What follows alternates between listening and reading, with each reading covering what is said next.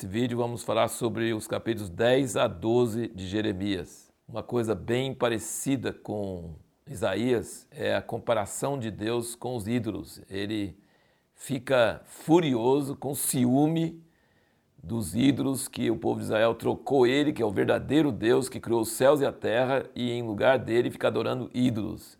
E ele fala fortemente, é ridículo isso aí. Por exemplo, no capítulo 10 aqui de nossa leitura, né? Aqui no versículo 10 diz: Mas o Senhor é o verdadeiro Deus, Ele é o Deus vivo e o Rei eterno. Ao seu furor estremece a terra e as nações não podem suportar sua indignação. Assim lhes direis: os deuses que não fizeram os céus e a terra esses perecerão da terra e de debaixo dos céus. Ele fez a terra pelo seu poder, ele estabeleceu o mundo por sua sabedoria e com a sua inteligência estendeu os céus. Aí no versículo 15 ele fala: Vaidades são obra de enganos, no tempo da sua visitação virão a perecer, os ídolos, né?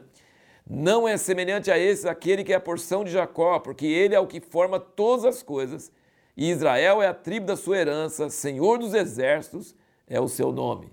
Então, assim como em Isaías, Deus se compara com os ídolos e fala que os ídolos são ridículos e que Ele é o Deus que criou os céus e a terra e tudo que existe, inclusive a matéria-prima da qual eles fazem os ídolos, e que Ele é o Deus de Israel, Ele é o Santo de Israel. Então, são as duas coisas que a Bíblia nossa mostra claramente: que Deus é o Criador, o único Deus verdadeiro que criou todas as coisas e que Ele é o Deus de Israel. Essas duas coisas são muito claras. Ele escolheu Israel não porque Ele ama mais Israel do que os outros mas porque ele quer mostrar para toda a humanidade a natureza dele, a fidelidade dele. Se ele escolheu Abraão, ele escolheu os descendentes de Abraão depois de Abraão para mostrar a sua fidelidade, a sua natureza e tornar Israel, os descendentes de Abraão, como uma bênção para toda a terra.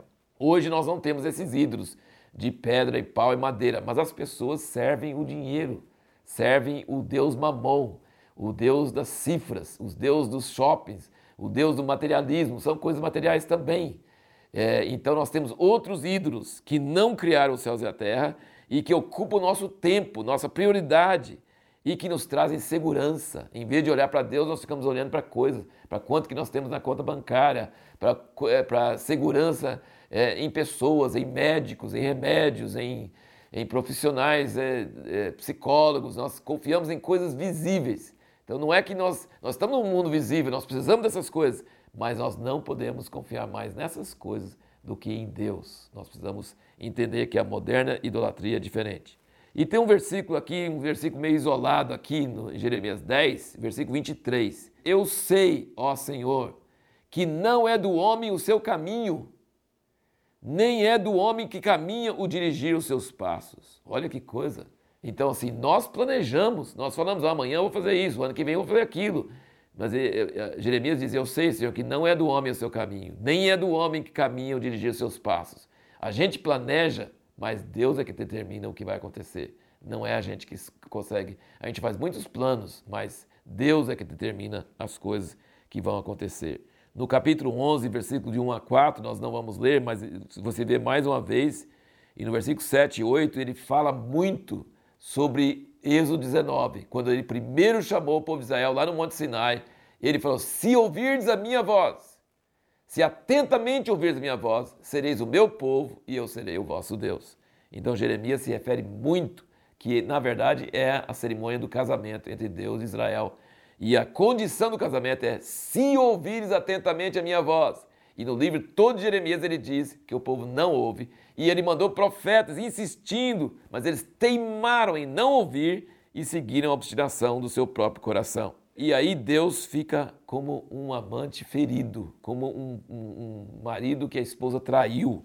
Ele fala duro e com muita raiva, mas ao mesmo tempo ele fica é, ele fica, ao mesmo tempo que ele fala com raiva, fala coisas muito absolutas. Eu nunca mais vou, vou, vou ter, vou ficar bem com você, mas depois ele muda de ideia. Então, assim, você percebe que Deus muda de humor por causa da raiva e por causa da emoção e por causa do ódio, do ciúme e por causa também do amor. Ele fala duro, mas ele fica mal, ele não fica bem. Então, assim, é uma, e Jeremias também é a mesma coisa. Jeremias representa essa mesma coisa que Deus tem. No capítulo 11, versículo 11, ele diz: Portanto, assim diz o Senhor: Eis que estou trazendo sobre eles uma calamidade que não poderão escapar. Clamarão a mim, mas eu não os ouvirei. Clamarão a mim, mas eu não os ouvirei. Versículo 14: Tu, pois, não ore por esse povo, nem levante por eles clamor nem oração, porque não os ouvirei no tempo que eles clamarem a mim, por causa da sua calamidade. A partir do versículo 18 do capítulo 11, e aí continuando no 12, você percebe aqui uma coisa interessante, que Jeremias é igual Neemias. Ele fica intercalando os sentimentos dele e ele fica reclamando com Deus e orando, e depois Deus fica respondendo para ele. É uma coisa assim. Então, nós temos a palavra profética de Deus para Israel, em Jeremias, mas nós temos também Jeremias falando, chorando, reclamando. Né? Ele fala assim bastante coisa, depois Deus responde para ele. E ele fala, no capítulo 12, versículo 1, justo és, ó Senhor, ainda quando eu pleitei contigo. Então ele já começa falando, eu não estou blasfemando, não estou duvidando, ele é igual Jó. Eu não vou, o Senhor é justo, mesmo quando eu reclamo contigo. Contudo, pleitearia a minha causa diante de ti, porque prospera o caminho dos ímpios, porque vivem em paz todos os que procedem aleivosamente. Plantaste-os e eles se arraigaram, medram, dão também frutos, chegaram a estar a sua boca, porém longe do seu coração. Ele está reclamando com Deus. Ele fala, eu sei que sou injusto, por favor, não entenda que eu estou duvidando do Senhor. Mas me explica isso aí. Por que os ímpios estão prosperando? Aí no versículo 3 ele fala: Mas tu, ó Senhor, me conheces, tu me vês, prova meu coração para contigo. E assim por diante. Tem hora que Jeremias chora diante de Deus pelo povo, tem hora que ele quer que Deus vingue do povo, que Deus castigue o povo, que mais que eles se deem mal, sabe? Mas tem outra hora que ele muda. E Deus também está assim. Então Deus e o profeta ficam alternando entre ira contra o povo e entre amor por eles, sabe? É aquele amante ferido, sabe? Ama, mas está com raiva. É uma coisa impressionante.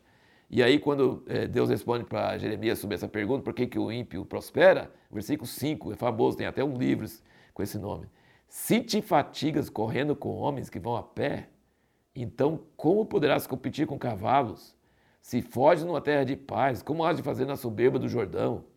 Pois até os teus irmãos e a casa de teu pai, eles mesmos se houveram aleivosamente contigo eles mesmos clamam após ti em altas vozes. Não te fiz neles, ainda que te digam coisas boas. Olha que coisa.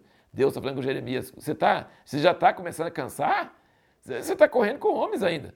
Você ainda vai ver coisa muito pior. Ah, toma vergonha na cara, rapaz. Deus deu uma dura nele. Você está cansado de andar, correr com homens que vão a pé? E aí se for a cavalo? E ele falou assim: não confie em tua família.